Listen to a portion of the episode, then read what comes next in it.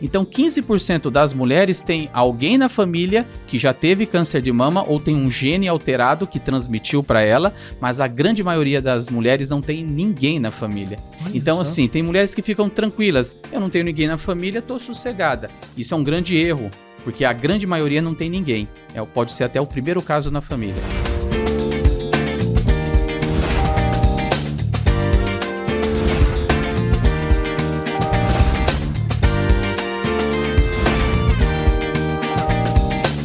Começando o mês de outubro, o que, que nós temos em outubro? Outubro rosa, ou seja, o mês da prevenção ao câncer de mama. E para isso, eu trouxe aqui o doutor Paulo Tenório, que é mastologista. Vamos tentar fazer aí um guia sobre tudo sobre câncer de mama. Vamos ver se eu vou conseguir aí é, esse desafio, porque eu sei que são poucos minutos para abordar todas as questões sobre o câncer de mama, mas vamos tentar dar uma geral aí, principalmente para você que estiver buscando sobre o assunto e já começar o bate-papo agradecendo o Dr. Fábio Cabral, que também já esteve aqui no canal algumas vezes, ele que indicou o Dr. Paulo. E aí, doutor, tudo bom? Olá, Fernando, tudo bem? Tudo Muito bem. obrigado pelo convite e eu espero que todo mundo aproveite esse bate-papo nosso, que é muito importante, principalmente nesse mês agora de outubro. Com certeza o pessoal vai aproveitar e Queria te agradecer também por você ter aceitado o convite e vir aqui me ajudar a compartilhar um conteúdo tão relevante, né? Principalmente quando a gente fala de saúde. Agora, doutor Paulo, eu queria entender o que é esse palavrão aí, mastologista, né?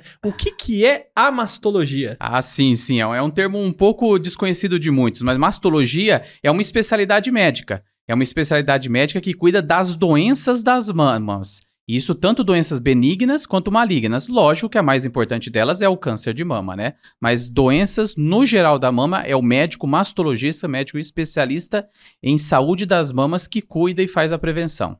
E, e, quando que uma pessoa procura um mastologista? Então, na verdade, a grande maioria das mulheres, quando nos procuram, ou os homens também, quando apresenta alguns sintomas, alguma queixa na mama ou seja, dor, inflamação, secreção, nódulo, ou que o seu clínico geral ou seu ginecologista note alguma coisa que precise de uma, uma opinião, um acompanhamento do especialista. Então, normalmente são essas as vias que os pacientes nos procuram ou que tem alguma queixa na mama, ou que já o seu médico identifica algo que precisa de uma avaliação do especialista. Agora, como é que é a primeira consulta ao mastologista? Às vezes a pessoa nunca foi num médico mastologista e tá assim, putz, e agora? vou ter que ir lá, mas como que é? Não conheço, não sei, né? Como é que funciona? Sim, é né, uma consulta, na verdade, a gente disse que ela é bem holística, né? Ela é completa, porque assim, não é simplesmente o paciente ou a pessoa ter uma, uma queixa na mama. Eu tô com uma dor, eu tô com um nódulo. Não. A gente gente precisa saber desde o histórico daquela pessoa, histórico familiar, dos filhos, pais, avós, e até da, do que ela já fez de tratamento, quais medicações que ela usa, as doenças, porque tudo pode estar tá interferindo na saúde da mama. Então é uma consulta como qualquer outro médico. A gente precisa saber todo o histórico daquela pessoa, antecedentes familiares, antecedentes pessoais, medicações, doenças, cirurgias. A partir disso, nós vamos fazer o exame da mama, que é o médico fazer o toque na mama e nas axilas fazemos os exames e depois concluímos qual é o problema para instituir um tratamento ou acompanhamento, dependendo do caso, né? Agora, é, você comentou da axila. Por que axila? Sim, a, a, na verdade a avaliação da mama está sempre relacionado com a axila também. A glândula mamária, tanto no homem que é pequenininha, quanto na mulher que tem seus volumes é, diferentes, ela tem alta relação com a axila. Por exemplo, alguns tumores aumentam as ínguas na axila. O câncer de mama, quando infelizmente ele aparece na mama, o primeiro lugar que ele vai é para a axila. Então, faz parte da avaliação do mastologista a axila também. Não tinha a menor ideia Sim. sobre isso. Olha só que importante. E muitos médicos também não sabem disso. Então, não é só geral. Médicos não especialistas muitas vezes não valorizam a axila. Para nós é tão importante quanto a mama. Muito bom. Agora, doutor, Quais normalmente são os exames que a pessoa que vai no mastologista pode esperar? Porque, por exemplo, se eu vou num gastro, é, dependendo da minha queixa, obviamente, normalmente eu já tenho, sei lá, 80% de, de certeza ali, né, que ele vai pedir uma endoscopia, sabe? Sim, sim. E no mastologista tem alguma coisa nesse sentido? Sim, a gente tem vários exames hoje em dia e graças a Deus cada vez mais a gente tem somado exames que nos ajudam ao diagnóstico, ao tratamento das pacientes. Mas se a gente for colocar no geral, e que inclusive a gente divulga nesse mês, é a mamografia. Esse é o principal exame para nós. Um exame chatinho, um exame antigo, um exame que a gente tem um acesso amplo, mas é um exame muito importante para nós. Lógico, após a mamografia, a gente tem os exames complementares. O mais importante é a mamografia e os complementares, o ultrassom, a ressonância, as diversas biópsias e exames mais modernos em situações específicas, como o que chama de PET scan e outros. Mas o mais importante de todos é a mamografia. Ô, doutor, você comentou que ele, esse é um exame um pouco chatinho.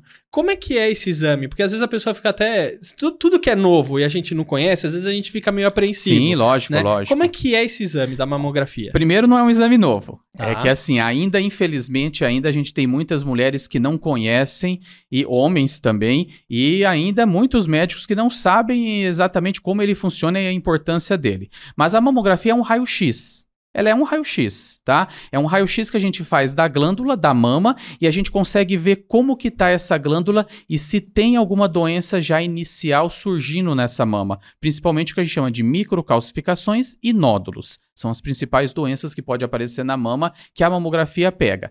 E ela, para ser um raio-x bem feito, infelizmente a gente tem que comprimir a mama, a gente tem que apertar a mama para espalhar a mama e aparecer naquela chapa.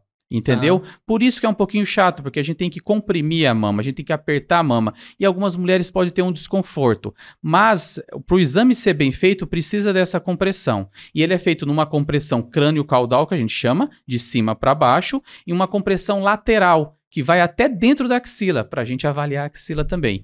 Esse é o principal exame que nós temos, exame antigo, é um raio-x, é, um exame simples, e, e a gente tem grandes informações com eles. Na verdade, ele é o principal exame que diminui a chance da mulher morrer. A gente, nós médicos, a gente fala em, em, mortalidade. Tudo que a gente é, faz um tratamento ou faz um exame, a gente quer que o paciente viva mais. Claro. Essa é a nossa ideia. E o único exame que a gente tem estudos médicos comprovados científicos, nós estamos falando em termos de ciência, comprovação científica, é a mamografia diminui 30% a chance de morte daquelas pacientes que fazem o acompanhamento com a mamografia após os 40 anos. Ô, doutor, agora essa pergunta eu não sei se vai soar um pouco estranha, mas é o seguinte: você falou que comprime a mama, né? Isso, E aperta, caso- aperta mesmo. E no caso se a mulher tiver silicone, dá Não problema? Não importa, não importa. A gente, antigamente a gente achava isso. Aí, como assim começou a aumentar o número de mulheres que tinham silicone, foram feitos estudos nisso. Então, não importa, o silicone ele é colocado atrás da glândula ou atrás do músculo, ele não tem contato com a glândula mamária. Ah. Então, assim, quando a gente comprime, a gente consegue ver bem a mama. E a gente tem uma- umas técnicas, um- uns jeitinho que a própria técnica de radiologista que está fazendo o exame, que o médico apenas vê o resultado, analisa Sim. o resultado. Mas quem faz o exame é uma técnica de radiologia. Ela faz uma, uma compressão da mama empurra a prótese para trás. Não tem problema nenhum com a prótese, não tem problema nenhum com o exame, e a gente consegue avaliar tão bem quanto a mulher que não tem a prótese. Porque Então é bem imagina, tranquilo. Você vai fazer e vai ficar estourando as próteses. Nada, nada. Ao contrário, tem que fazer. E assim, vou deixar até uma dica. Quem for colocar silicone, dependendo da idade, tem que fazer antes e depois que colocar, continuar a fazer uma vez por ano. Ah, muito bom. Não pede Isso é nada, excelente. nada, nada, nada. Agora é o seguinte, o câncer de mama, ele é uma coisa genética, né? Ou seja, a pessoa que tem um histórico na família, ela tem uma tendência de também desenvolver? Então, essa é uma pergunta muito importante que a gente ouve todos os dias e, e nos traz até médicos, mastologistas, uma preocupação. O câncer de mama, apenas 15% ele é genético. Genético que eu digo que, no- que tem alguém da família que transmitiu o gene para aquela paciente. Porque assim, a origem de todo o câncer é no DNA da célula. Ele é uma origem genética, mas familiar, ou seja, que herdou o gene da família, apenas 15%. Então, 15% das mulheres tem alguém na família que já teve câncer de mama ou tem um gene alterado que transmitiu para ela, mas a grande maioria das mulheres não tem ninguém na família. Olha Então, só. assim, tem mulheres que ficam tranquilas. Eu não tenho ninguém na família, tô sossegada. Isso é um grande erro, porque a grande maioria não tem ninguém. É, pode ser até o primeiro caso na família. Agora, existe algum causador de câncer de mama? Sim.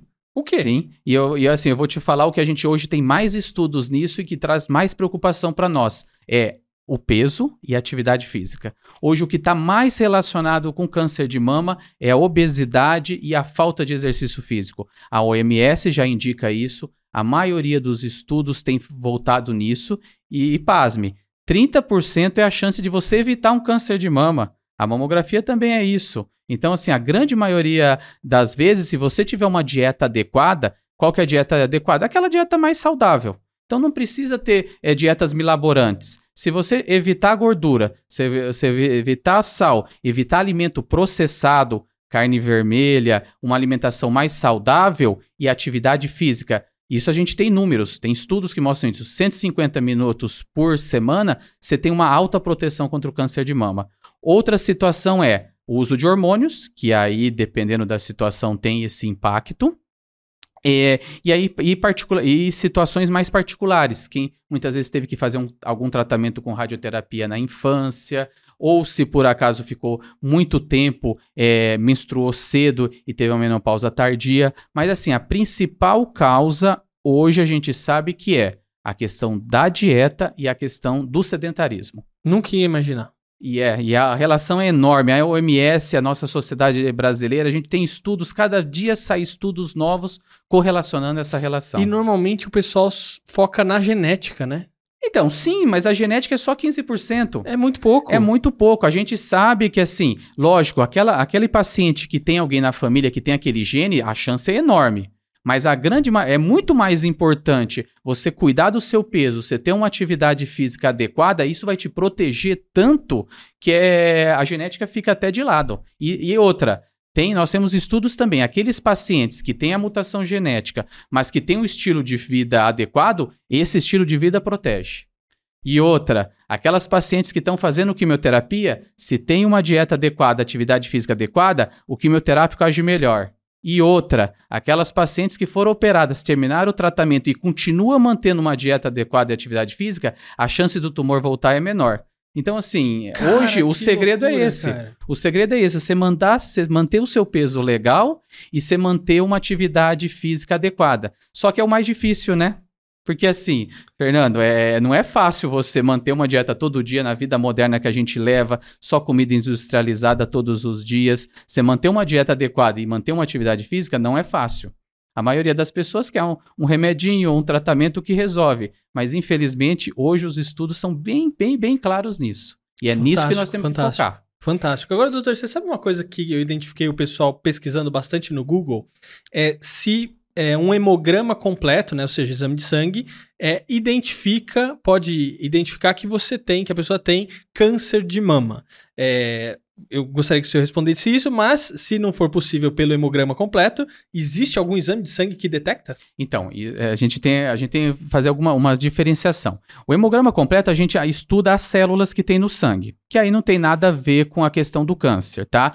Mas nós temos hoje, não temos no Brasil, isso ainda é em estudo, mas é para o futuro e se Deus quiser um futuro próximo, a gente tem como, isso já está sendo pesquisado na Europa e Estados Unidos, que a gente pesquisa o DNA do tumor no sangue. A gente colhe um, o seu sangue, analisa no laboratório e mostra a célula tumoral lá. A gente chama de ctDNA, é o DNA da célula tumoral. Se tem essa célula lá, quer dizer que o tumor ele está presente. E muitas vezes aí, mesmo não aparecendo nos exames da mão, a gente pode consegue fazer o diagnóstico com simples exames de sangue. Isso ainda é pesquisa, muito promissor e é um futuro próximo para nós, provavelmente para diagnóstico, para acompanhar esse paciente, porque assim a gente muitas vezes diagnostica, faz o tratamento, faz o exame de sangue depois sumiu a célula, ótimo. Mas se aparecer essa célula, aí quer dizer que o tumor ainda está presente. Então, assim, isso existe, está em ainda estudo, não é para uso ainda no dia a dia, nós não temos ele aqui, mas assim, é um futuro próximo. Isso daí dentro de anos nós vamos ter e cada vez mais nós vamos utilizar isso. Mas é diferente do hemograma. O hemograma é para a gente ver se tem uma anemia, se tem uma infecção. Ele não identifica câncer de mama. Hoje, para identificar câncer de mama, é a mamografia. Muito bom. Doutor, agora, existem é, vários tipos de câncer de mama, porque às vezes o pessoal fala assim, ah, tô com câncer de mama, ou identifiquei câncer de mama, não sei o que, descobri. Mas eu entendo que às vezes podem ter vários tipos. Sim, sim. E eu até falo para minhas pacientes, assim, não se compare. Hoje a gente não consegue comparar uma paciente. Se eu atender hoje duas pacientes, uma é totalmente diferente da outra. O tipo de tumor é diferente, até o tratamento que a gente faz é diferente. Hoje é muito personalizado, tá? A gente chama até isso de medicina de precisão. Uso esse termo porque quer dizer que é preciso e é particularizado. Mas nós temos, nós temos, antigamente a gente achava que câncer de mama é um só, hoje a gente sabe pela, pelas características genéticas do tumor, não estou falando isso nada de, de gene que você herdou, mas quando a gente pega a célula e analisa a célula, número de receptores, as mutações que ele tem, a gente consegue caracterizar esse tumor em basicamente quatro tipos. Existem mais, mas no basal, no, no, no geral, a gente tem quatro tipos de câncer de mama. E cada um deles tem uma agressividade diferente e é um tratamento diferente. Mas hoje, câncer de mama é um nome genérico. Ele depende desses, ele tem esses quatro tipos, e muitas vezes nesses quatro tipos a gente fica em dúvida, depende muito das características que a gente vê lá no microscópio, dos receptores, do DNA daquela célula, que vai indicar para nós até um tratamento diferente. Agora, você trouxe essa questão é, que eu entendi, pelo menos, como uma prevenção do câncer de mama, que é uma dieta adequada e um exercício físico. Eu posso entender que é uma maneira de você prevenir um câncer de mama. Isso, sim, sim, isso é certo. Existem algumas outras maneiras de você também prevenir? Porque, por exemplo, ah, eu quero prevenir queimadura do sol. Eu passo protetor solar e saio pra rua, eu sei que eu tô me prevenindo com, com relação a isso. Né? Ah, eu quero evitar a queda de cabelo, por exemplo. Passo um remedinho lá, vai ter umas maneiras aí de, de evitar e várias outras é, coisas ou doenças também ajudam. No câncer de mama, existem algumas outras maneiras, não? Sim, vou falar para você no geral. Então, primeiro, assim, o, ba o basal é esses dois, atividade física e dieta, e a mamografia anual após os 40 anos, tá? Porque aí, se a gente aparecer qualquer lesão pré-maligna, a gente vai descobrir, tratar e evitar o câncer. A gente tem algumas situações que também podem trazer é, proteção para a mulher. Primeiro, a amamentação. A gente sabe quanto mais ela a mulher amamentar, maior essa proteção, principalmente acima dos seis meses, tá? Então, aquelas mulheres que têm filho e amamentam, o fato da amamentação protege elas.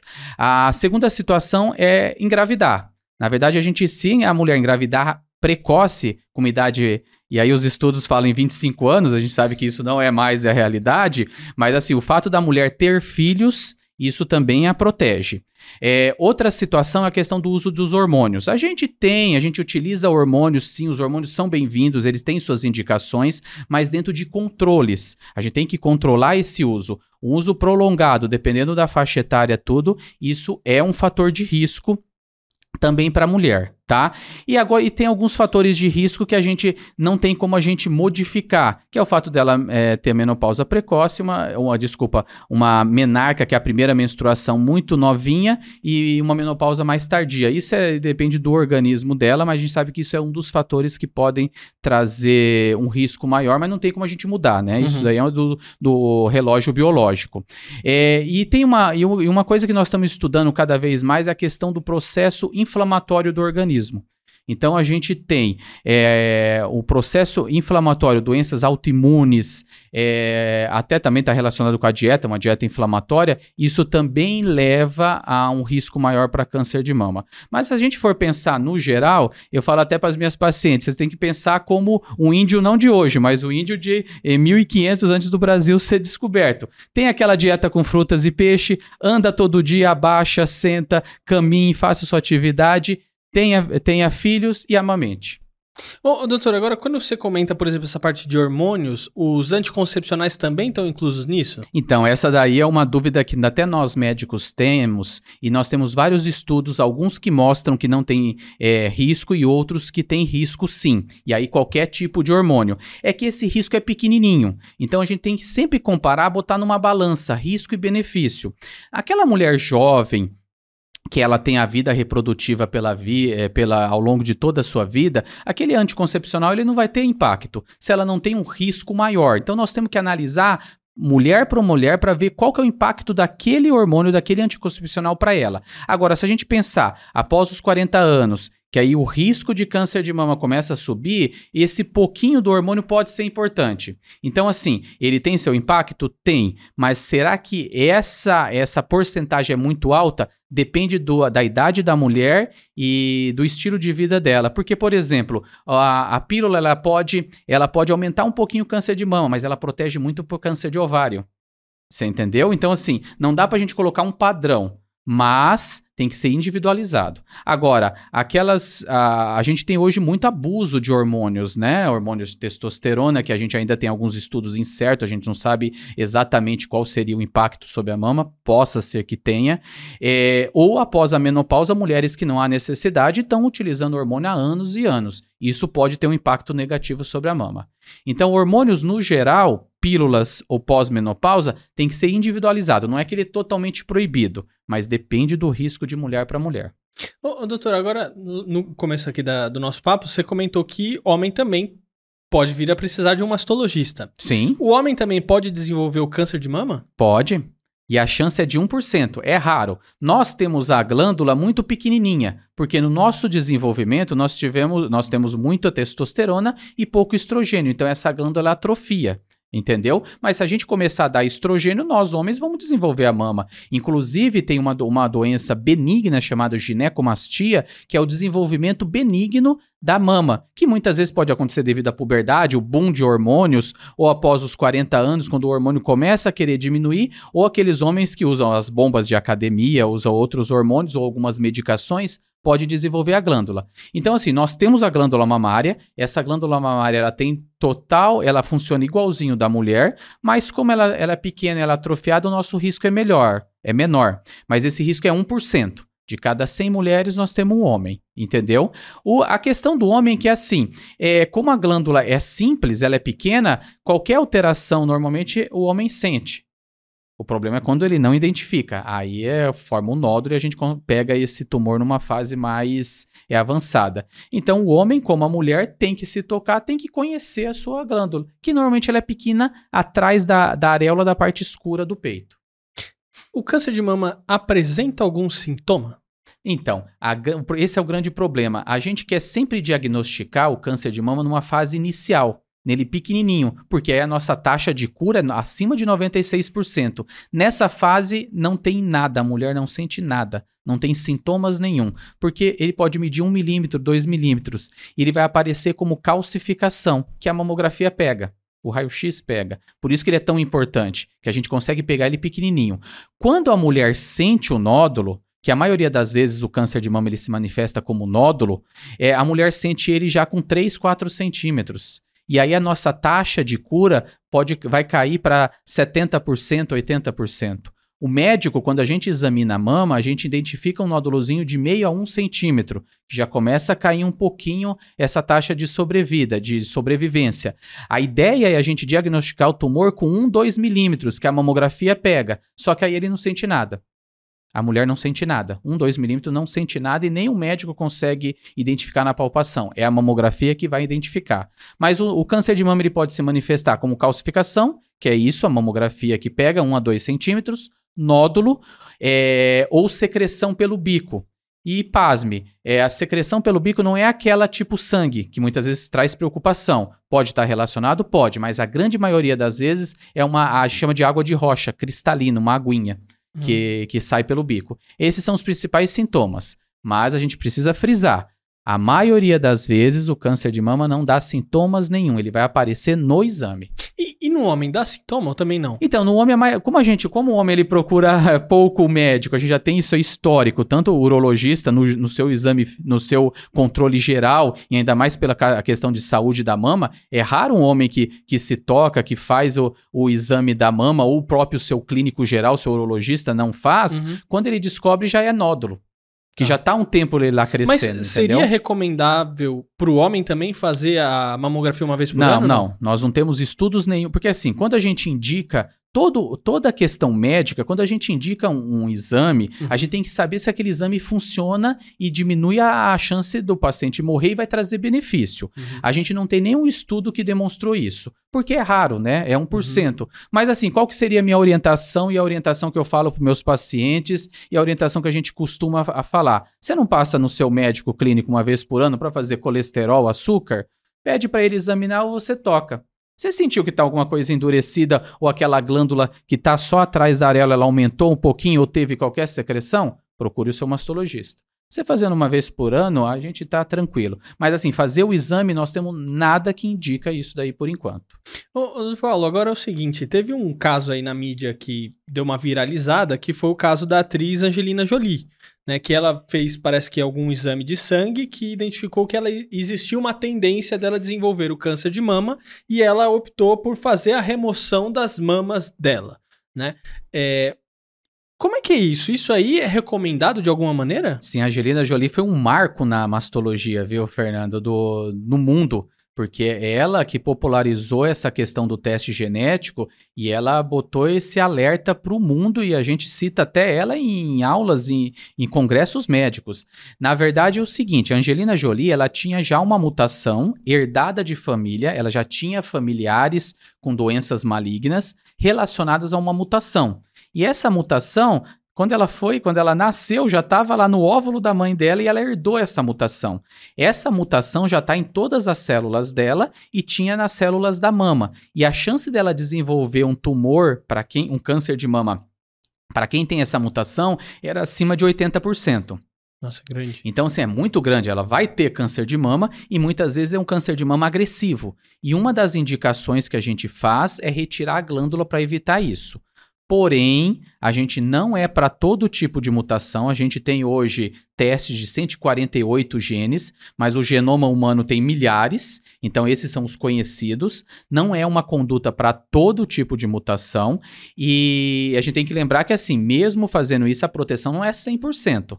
A proteção é 95%, fica ainda 5% de risco. Hoje, qualquer mulher é, até os 75 anos, ela tem o risco de 10% de ter câncer de mama tá? Quando a gente faz essa cirurgia, cai para 5, mas não zera. Uma mulher que a gente chama de alto risco é quando ela tem acima de 20. Essa mutação dela tinha acima de 80. Então, assim, a gente teria, tinha que indicar realmente a mastectomia. E quando que a gente indica esse teste hoje em dia? Quando a, a gente, no histórico familiar, quando o paciente, pelos seus antecedentes na família, tem algum tipo de tumor que pode estar relacionado com algum gene, a gente indica esse teste, é um teste de sangue, e a gente consegue identificar se existe essa mutação. E dependendo do tipo de mutação, dependendo do tipo do gene mutado, a gente pode dizer: não, o seu risco é X de ter câncer de mama durante a vida.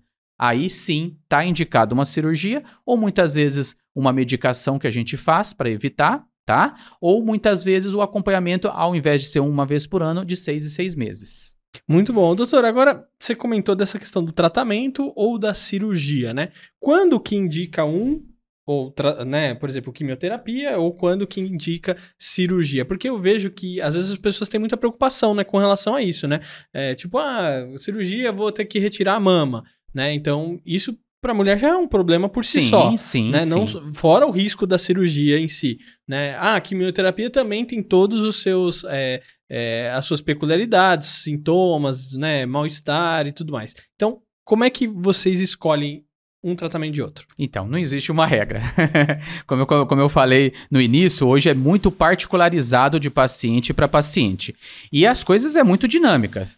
Né? Eu tenho, eu sou, eu tô formado há 20 anos. Do jeito que eu opero, que eu tratava minhas pacientes no final do ano passado, é diferente do que a gente trata hoje. Então isso muda de mês a mês. A gente tem um, três pilares que é o tratamento: é a quimioterapia, uhum. a cirurgia e a radioterapia, uhum. tá? É, e é a ordem desses tratamentos é, não muda é, a, a, a eficácia, o resultado final da cura daquela paciente. Então, em algumas situações a gente começa com a químio, faz a cirurgia e depois a rádio. Outras situações a gente começa com a cirurgia, faz a químio, faz a radioterapia. Então, tudo isso aí depende da situação, da idade da paciente, da, do estado de físico dela, se ela já tem doença, usa alguma medicação e do tipo de agressividade do tumor. Tá? Muitas vezes a gente tem tumor de 1 centímetro, meio centímetro, que a gente indica químio. Tem tumores de 4, 5 centímetros que não há necessidade. Então, assim, a, a, a mulher com câncer de mama que ela precisa, infelizmente, fazer esse tratamento é muito particularizado e não dá para comparar uma paciente com a outra. E muitas vezes essa ordem pode variar bastante. Doutor, agora é o seguinte, qual que é a diferença de imunoterapia, quimioterapia e radioterapia? Tá, é assim, é, são, são técnicas diferentes de tratamento todos eles ah, com a ideia de destruir a célula tumoral e melhorar a sobrevivência do paciente, ele não morrer do câncer de mama ou evitar que o tumor volte. Porque muitas vezes a gente não consegue, infelizmente, a cura, mas a gente consegue controlar esse tumor e ele não voltar. É... A imunoterapia é um tratamento recente um tratamento promissor, tem muitos estudos relacionados a isso, e é um tratamento fantástico, porque é um a, gente, a gente faz anticorpos ou, ou, é, ou remédios que vão agir só naquela célula tumoral. Só que, lógico, nenhum remédio é, é preto no branco, né? Ele pode agir em outras células do organismo, mas é um tratamento mais direcionado. Ele vai em receptores e vai lá e destrói a célula tumoral. A quimioterapia não, é uma droga, é um remédio, tá? Que ele, ele injetado na veia, ele vai matar qualquer célula que esteja crescendo. Por isso que ele tem muito mais efeito colateral. Ele não é seletivo, não é específico, diferente da imunoterapia. E a radioterapia a gente usa uma radiação. É uma radiação que vai destruir qualquer célula que esteja se, dif se diferenciando, se, se dividindo. Uhum. Que a célula. Nós temos células no nosso organismo que estão se dividindo toda hora. Direto. Agora está acontecendo comigo, está acontecendo com você. E a gente tem várias células que dão um tilt, elas se modificam, dão uma mutação e viram o câncer. E tá acontecendo comigo, tá acontecendo com você. Nós estamos formando vários tumores todos os dias. Mas o próprio sistema imunológico vai lá, destrói, ou essa célula é programada para se autodestruir. Se isso não acontece, ela vira o câncer. E esse câncer começa a se proliferar. A radioterapia vai lá, é, esse DNA está se proliferando, ela age é, no DNA e essa célula morre, tá? Só que se tiver uma célula da pele, vai acontecer a mesma coisa, e com a quimioterapia a mesma coisa, só que é um remédio na veia. O, o imunoterápico é um anticorpo, ele é uma, ele é um anticorpo, é uma proteína que vai agir direto no receptor, direto naquela célula. Ele é mais específico. Mas é uma medicação também que ela é, é injetada, ela é feita é, em centros de infusão, no hospital, e depende do tipo de tumor que a gente utiliza. Uhum. E a rádio? A radioterapia é a radiação. Radiação. É a radiação. A gente, se, a, é, ela, o aparelho ele é semelhante a um aparelho de tomografia. Você vai na máquina, fica lá alguns minutos, é de segunda a sexta, aí depende do período, do tipo de tumor, da situação. A gente pode fazer em uma semana ou em até três semanas, uhum. e é uma radiação que você recebe. Uma radiação que vai destruir a célula que pode estar tá se proliferando lá. E, e, o da químio normalmente é injetável? É injetável. Você faz a infusão, aí depende do esquema, tem vários esquemas, que é feito a cada 21 dias, a uma vez por mês, que você vai recebe na, na, na veia e essa medicação vai destruir qualquer célula que está se proliferando. Por isso que tem muito efeito colateral, porque ela não seleciona o que tumor. Ela destrói célula boa também. Exatamente. A gente fala muitas vezes para entender, imagina num, numa sala que você tem a, a polícia, que é as células de defesa, e o ladrão, que é o tumor. A gente vai lá e joga uma bomba.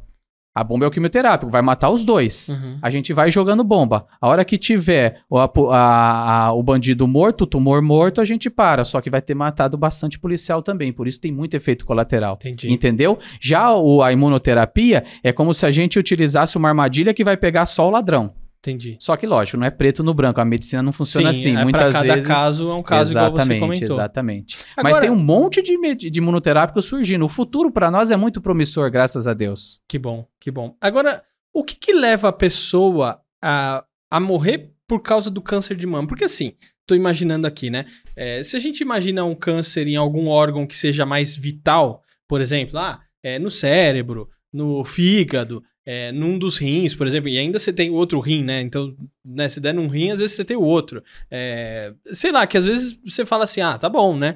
É, mas por que, que do, da, o câncer de mama pode levar a pessoa a morrer? Então, assim, o câncer de mama, como eu falei, ele surge daquela mutação. Aquela célula que dá um tilt, ela começa a se proliferar e começa a crescer. Normalmente ela surge na glândula mamária e da glândula mamária ela vai para o sistema linfático que a gente chama, que são as ínguas, os gânglios. O primeiro lugar que ela vai para a axila e depois da axila ela cai no sangue e aí pode se disseminar para o organismo. E aí parar em osso, parar no cérebro, parar no pulmão, parar no fígado, aí ela pode pegar qualquer região tá? Ah, é, lógico, quando a gente diagnostica ela na mama, a gente faz o tratamento local. Se ela não saiu de lá, as chances de cura do paciente são enormes. Mas quando ela tá, ela tá, ela sai da mama e ela cai no sangue, e ela dá o que a gente chama de metástase, infelizmente já é uma doença que é incurável. A gente pode conseguir o controle o paciente viver há anos, nem morrer devido ao câncer de mama, mas infelizmente a gente não consegue é, prometer e conseguir a cura. Só que se essa célula ela perder o controle, ela pode aí é, destruir o fígado, destruir o cérebro, ou, e ela libera substâncias que pode dar uma falência dos órgãos e aí levar à morte. Então não é tão simples assim, né? Ela pode se disseminar e pegar qualquer órgão do organismo. Por exemplo, no cérebro, e aí a gente tem uma alta taxa de mortalidade. Doutor, a gente está falando dessa questão da mortalidade e o senhor trouxe também algumas coisas mais novas, como esses imunoterápicos, né? É, e tende a evoluir cada vez mais, principalmente esse exame de sangue que o senhor trouxe e tudo mais. Existe uma época, não sei se é ainda assim, mas quando a pessoa é, era diagnosticada com câncer de mama, era praticamente uma sentença de morte. Sim, sim, antigamente era exatamente Hoje essa. não é mais isso. Não, imagina, imagina. Hoje não, hoje a gente tem muita coisa é, para fazer. É que nem eu, eu falei para você agora da questão da metástase, que é uma doença incurável. É, isso eu tô falando hoje, mas já tem até algumas pesquisas que parece que a gente tá conseguindo curar, mas ainda não é realidade, isso é pesquisa. Então, assim, se a gente tá conseguindo, nós chegamos desse nível, se hoje é, a gente conseguir identificar um tumor numa fase inicial, a gente tem acima de 96% a chance de cura. Ah, é então, assim, é muito alto. Isso quando eu falo é, inicial, dependendo da, das, das, da categoria do tumor, é tumor com menos de 2 centímetros, menos de 1 um centímetro. Então, assim, se a gente consegue na mamografia pegar 1, 2 milímetros, a gente consegue sim. É, o, o padrão é para ser a cura. O padrão é para ser a cura.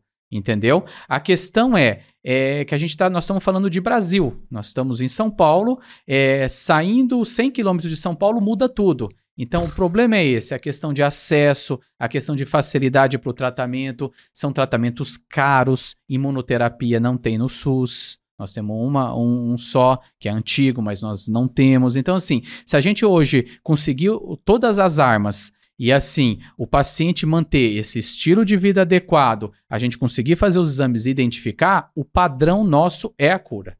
Não, doutor, um dos motivos aqui do, do programa é justamente levar a informação para tirar alguns medos que as pessoas têm, né? É, das coisas. Porque quando você está abastecido de informação, aí você às vezes não fica com tanto sim, medo das sim, coisas, sim. né?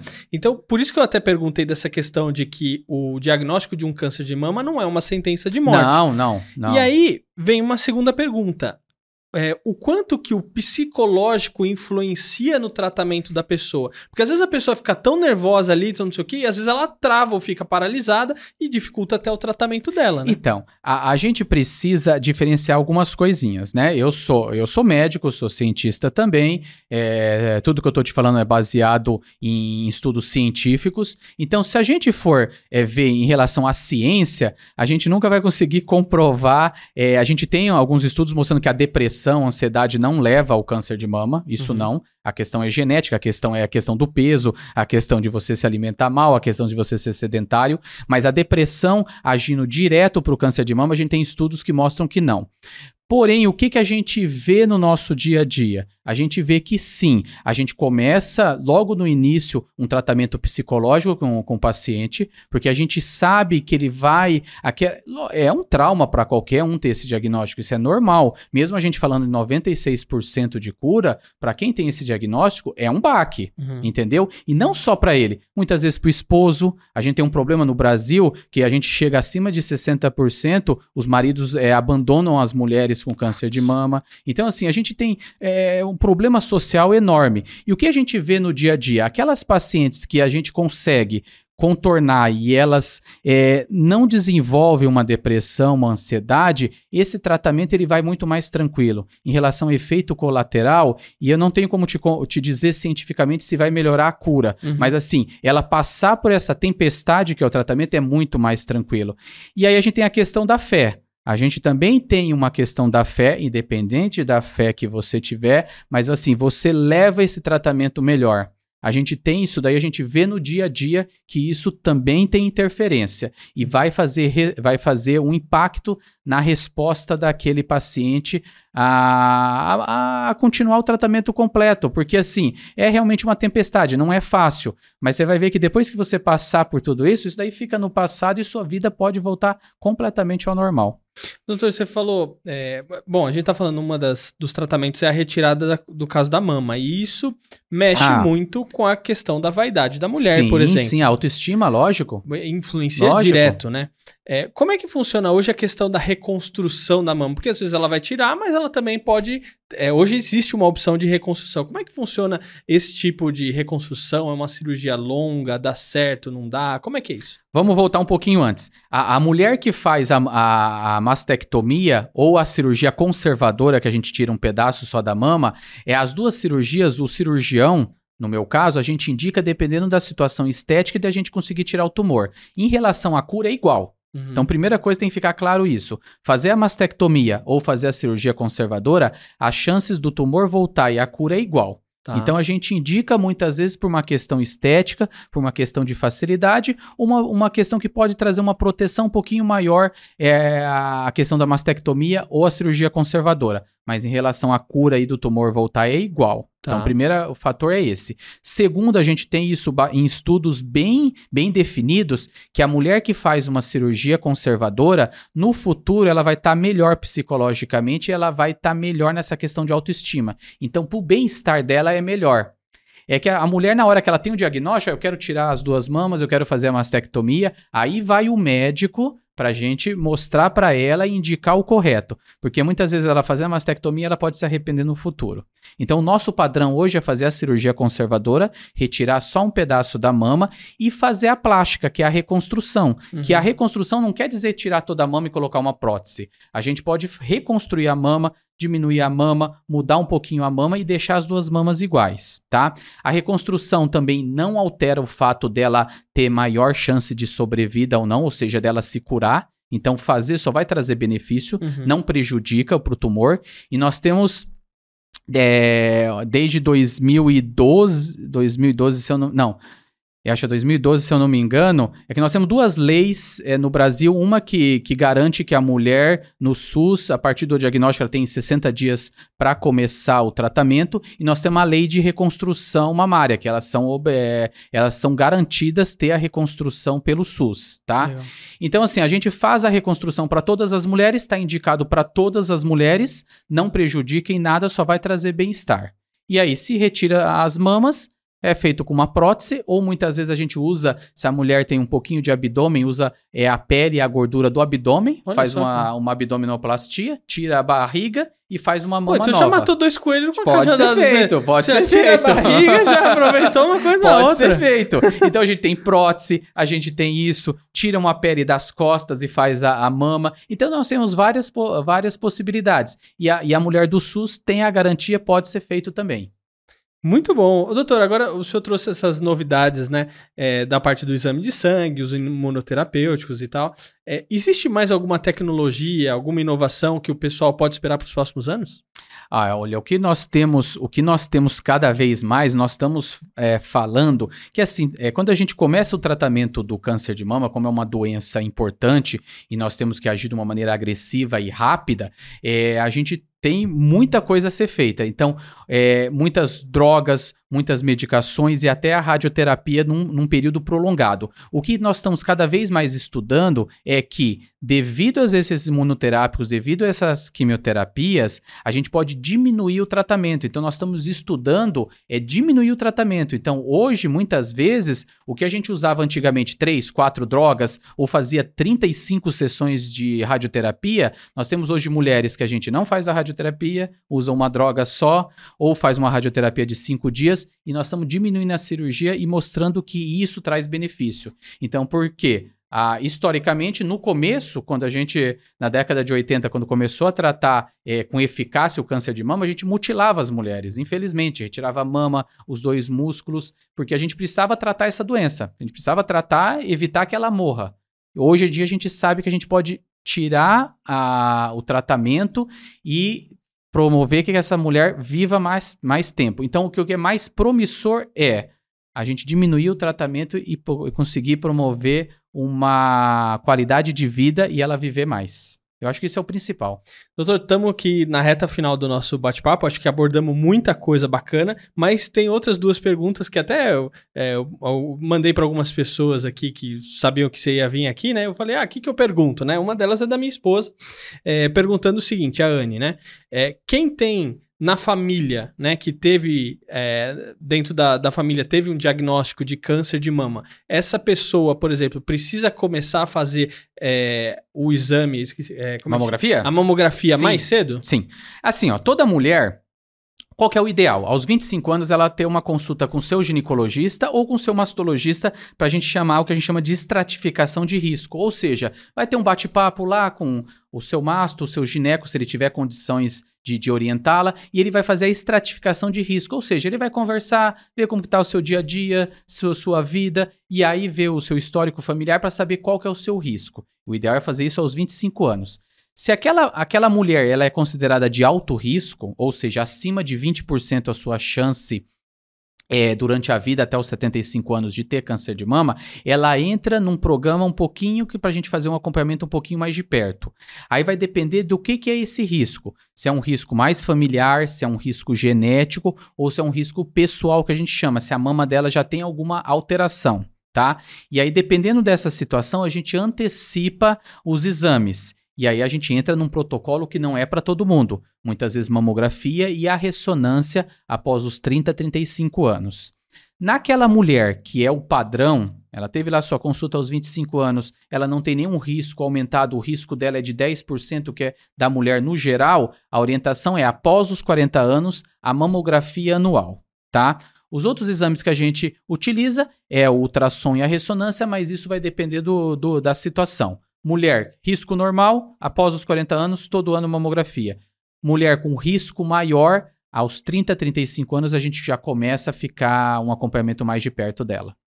Doutor, para a gente fechar, a mulher que ela tem um diagnóstico de câncer de mama quando ela ainda é jovem e ela ainda não tem filhos, isso impacta de alguma maneira, né, posteriormente, se ela quiser vir a ter filhos? Sim, é. Isso é uma preocupação que nós temos, porque hoje a gente tem 15% das, das mulheres com câncer de mama tem menos de 40 anos. E uma pesquisa recente nos Estados Unidos mostrando que tem aumentado também essas mulheres mais jovens, de 20 a 29 anos, que é a idade que a mulher quer ter filho. Então, assim, hoje a gente tem várias situações que a gente pode ajudar essa mulher.